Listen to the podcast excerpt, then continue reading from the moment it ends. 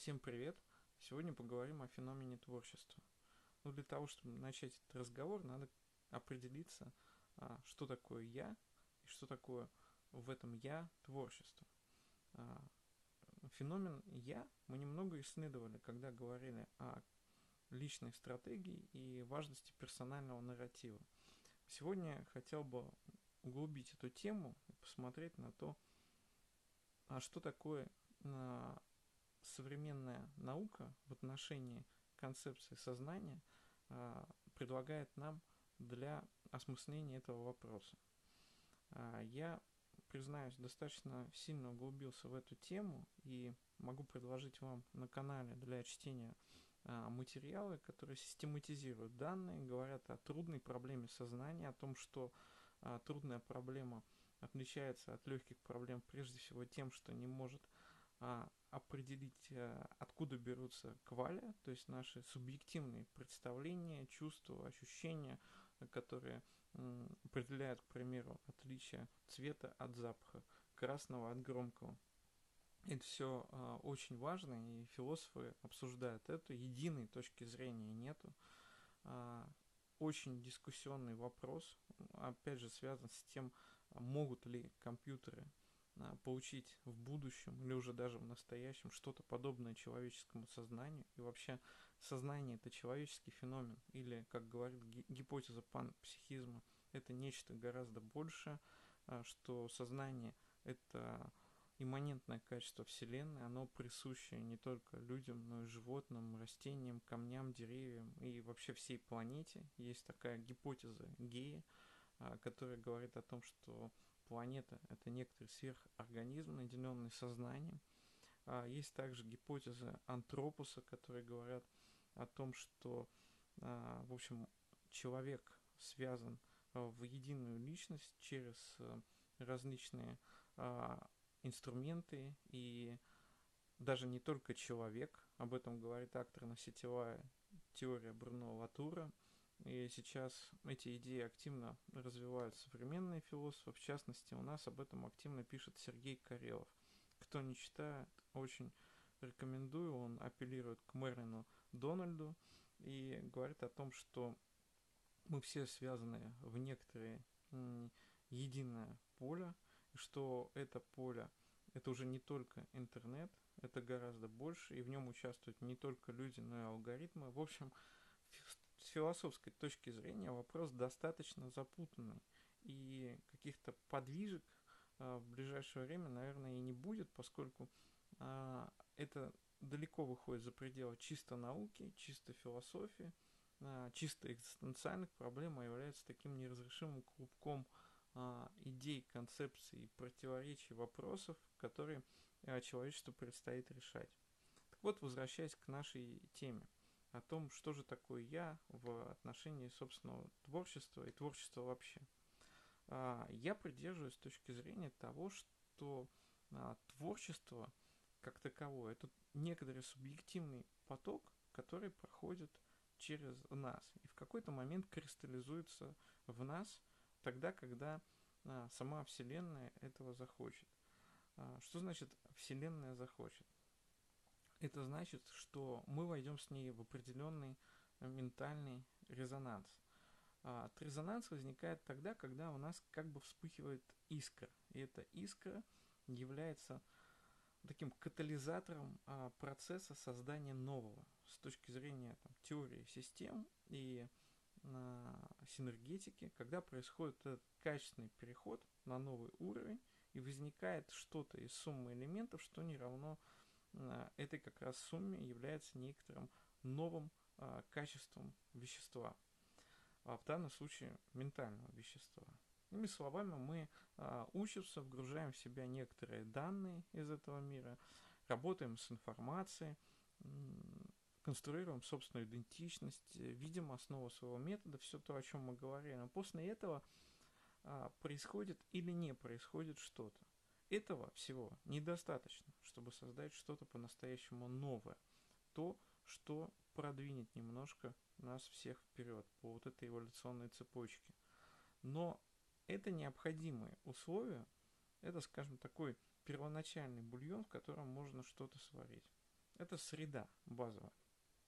И после этого может возникнуть определенная реакция. Не скажу химическая, но какая-то метафизическая, возможно, реакция. И вдруг, когда это происходит, мы понимаем, что через нас как бы начинает говорить вот этот поток, и мы становимся на какой-то промежуток времени медиумами. И эта меди- медиумность позволяет нам проводить через себя какую-то очень важную информацию. Точнее, она не просто проводится, она синтезируется через нас и после этого проводится. И создает новое качество, которого не было до этого. И не всегда это происходит чисто по нашей воле. Но, как правило, большинство людей, я думаю, особенно интеллектуально одаренных людей, скажут, что они стремятся создать такую среду и стремятся стать этими медиумами, поскольку творчество это то, что максимально обогащает нашу жизнь, наполняет ее смыслом. И в момент, когда мы становимся проводниками смысла, мы в чем-то становимся а, подобными либо сверхразуму, либо Богу, ну кому как удобнее говорить. Это божественная вспышка, изменение, переход, big shift, можно как угодно назвать. А, она как бы не принадлежит окончательно тебе, и об этом есть много свидетельств в мировой э, культуре, в мировом искусстве, когда э, люди до конца не могли объяснить, как у них получается то, что у них получается. Просто это видение, а как бы приходит к ним, но не всегда буквально, как там инсайт э, у Ньютона или у Менделеева во сне, но э, как совокупность таких микроинсайтов, которые ведут к большому инсайту, вспышке, э, уже из искр это все превращается в вспышку, и оказывается, что человек может сделать что-то по-настоящему э, великое, выдающееся, а, причем здесь не так уж сильно важен возраст. Например, одну из своих величайших книг э, Лев Толстой Хаджи Мурат написал э, уже практически в конце жизни. Но эта книга по-настоящему молодого ума, эта книга вообще не имеет э, никакого э, временного ориентира в самой себе. То есть написал это молодой, старый человек, она просто как бы всегда существовала. И основные признаки, среди основных признаков того, что а, состоялся этот творческий акт, и это стало чем-то очень важным, то есть синтезировалось нечто новое, это как раз то, что у нас возникает ощущение, что это всегда было. Как, к примеру, стихи Мандельштама всегда были, или картины Пикассо всегда были. И это как бы было отпечатано в нашем собственном сознании. И кто-то это проявил. Вот каким образом так получается – объяснить трудно, но столько ощущение, что получается. И философы сегодня достаточно много исследуют природу не только сознания, но и природу Вселенной. А, а иногда они находятся в таких смежных пересечениях. Я могу здесь привести несколько примеров. А, Юнг активно переписывался и состоял в дружеской связи с а, Вольгангом Паули, великим физиком, лауреатом Нобелевской премии.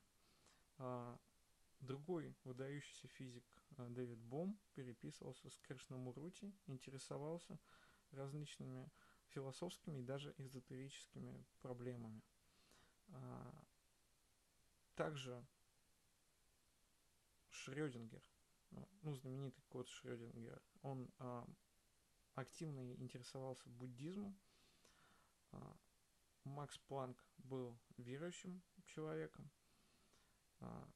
Ну и так далее. Здесь много-много можно дальше продолжать этих примеров. Очень интересный пример последний с Роджером а, Пенроузом, который дважды лауреат Нобелевской премии и такой чудаковатый персонаж, которого таким считают, потому что он внес сумятицу в а, этот, казалось, еще недавно абсолютно а, сумасшедший термин «квантовый ум», а, говоря о том, что, безусловно, компьютеры, построенные на двоичном счислении, не могут а, воспроизвести что-то похожее на сознание а, человека, просто потому что у них нет для этого определенных а, механизмов внутри. При этом при всем Пенроуз не исключает, что в будущем когда-то появится а, либо некоторые создания, либо там компьютеры нового типа, квантовые компьютеры, которые смогут а, смоделировать а, сознание, а может быть они, оно у них действительно проявится. И это очень похоже на правду, поскольку если мы говорим о том, что квантовые эффекты пронизывают все вокруг, то здесь разум человека не исключение. И вот это понятие квантовый ум, которое тоже достаточно по-разному трактуют и исследуют и с научной точки зрения, и с эзотерической точки зрения, оно дает нам а, возможность понять, что даже какой-то элементарная частица, электрон, обладает свободой воли. И, соответственно, вот это самое базовое на микроуровне проявление свободы воли, это и есть некоторый творческий акт, которым мы становимся подобны некоторому сверхразуму или Богу. И квантовый ум когда-то мне казался это абсолютно абстрактным термином. Сейчас я понимаю, что ну, ум действительно по природе, как и многие вещи, квантовый. И дело не в этом. Дело в том, что этот ум а, может служить а, медиумом, проводником некоторой а, воли, которая, с одной стороны, не зависит от нас, а с другой стороны, дает нам свободу в проявлении этой самой воли, и это и можно называть подлинным творчеством. И понятно, что когда мы говорим о, о философии сознания, когда мы говорим о творчестве, о основах собственного я, мы выходим в самые разные плоскости знания, мы выходим в некоторую интегральную парадигму, там мы можем здесь говорить о поле, о шаре, можем говорить о синхронистичности, о самых разных концепциях, которые а, пытаются свести все эти знания в некоторый один холистический подход. И в частности, там, холистический подход к герменевтике, то есть к познанию того, что уже было создано, к интерпретации этих текстов в широком смысле слова, то есть всех произведений, артефактов, которые когда-либо были созданы человеком.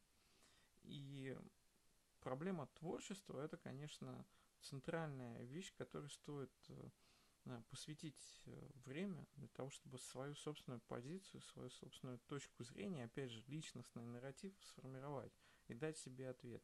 Действительно ли то, что ты создаешь, будет принадлежать тебе или нет? Или это принадлежит чему-то большему, чем ты, или это вообще само по себе должно было проявиться – через тебя. И в зависимости от того, какой ответ мы получаем, мы можем очень по-разному выстраивать свои жизненные сценарии и стратегии. На мой взгляд, э, концепция, которую сейчас а, пропагандирует э, Сергей Карелов, она близка к истине. О том, что мы все связаны в некоторую единую а, суперкогнитивную сеть, о том, что а, человеческий интеллект возможен только в как раз составе этой гиперсети. И коллективный интеллект, а, он феномен достаточно неплохо изучен на примере тех же самых насекомых. Карелов много пишет о стигмергии, о этих а, следах, которые насекомые когда-то оставляли. Сейчас мы оставляем цифровые следы, и алгоритмы превратились в акторов э, деятельности – э, информационные вирусы настолько же реальны, насколько реально обыкновенные, ну и так далее. Здесь э, достаточно много э, почвы для изучения, для постижения. И если творчество это все-таки э, всегда некоторый коллективный акт, который персонализируется через конкретное действие одного человека – или группа людей, потому что, например, те же самые научные открытия сегодня чаще совершаются группой людей, а не одним человеком, то это дает нам возможность, э, отказавшись от э, чрезмерного увлечения собственным эго, начать действовать более продуктивно, как раз-таки проявляя свою индивидуальность. Что это значит? Ну, эго это значит, что ты все-таки а, на первое место ставишь собственные личные достижения, говоря о том, что это твой собственный творческий акт, который привел к некоторой трансформации, сдвигу, шифту, коим обычно является задача, которую ставят перед собой творцы. Если говорить про индивидуальность, индивидуальность это твой собственный отпечаток в этом общем паттерне. А общий паттерн не сложился без твоей индивидуальности – как и нет индивидуальности без общего паттерна. Тем не менее, индивидуальность нужна для того, чтобы встраиваться в эту общую а, коллективную интеллектуальную сеть, систему и тем самым а, двигать а, этот а, мир вперед. Ну, здесь возникает резонный вопрос, а зачем мне двигать этот мир вперед? Зачем? Почему я не могу просто жить, просто а, наслаждаться солнцем, ветром, а, чистым воздухом? Ну, конечно, можно а, и даже нужно. Вообще проживать это без того, чтобы пытаться постоянно концептуализировать, призывают э, те, кого сегодня считают просветленными. Но э, с другой стороны, точнее одновременно с этим, э, очень важно для себя сформировать вот эту концепцию реальности. И если выйти на э, представление современной философии о том, что э, мировое сознание постоянно познает себя через нас, и мы являемся его клеточками, и в целом этот процесс, вот этот единый поток, где время это просто вектор э, движения всего этого потока, э, направлен на то, чтобы э, сверхразум, который, может быть, нас создал или там смоделировал эту вселенную, создал эту симуляцию голограммы, в которой мы живем, а, хочет себя познать, он будет себя познавать в любом случае. И настоящей жизнью является выполнение вот этой большой миссии, к которой мы идем. А, через создание новых творческих артефактов, через проявление себя и своей индивидуальности, прежде всего творческой. И в этом смысле мы выполняем какую-то фундаментальную задачу эволюции, и в этот момент становимся счастливы и наполнены. Это, безусловно, спорно. А, здесь может быть огромное количество разных представлений и точек зрения, но на данном примере и размышления о том, как это можно вообще простроить в своем уме, я пытаюсь сказать, что а, идея с а, проработкой платформы своей личности, с идеей о нарративе персональном, очень важна не просто для проявления себя как эго, оторванного от всех, но и как а, то, что наполняет наше существование и подключает к какой-то большой метапрограмме, а, которая так и так присутствует в этой реальности.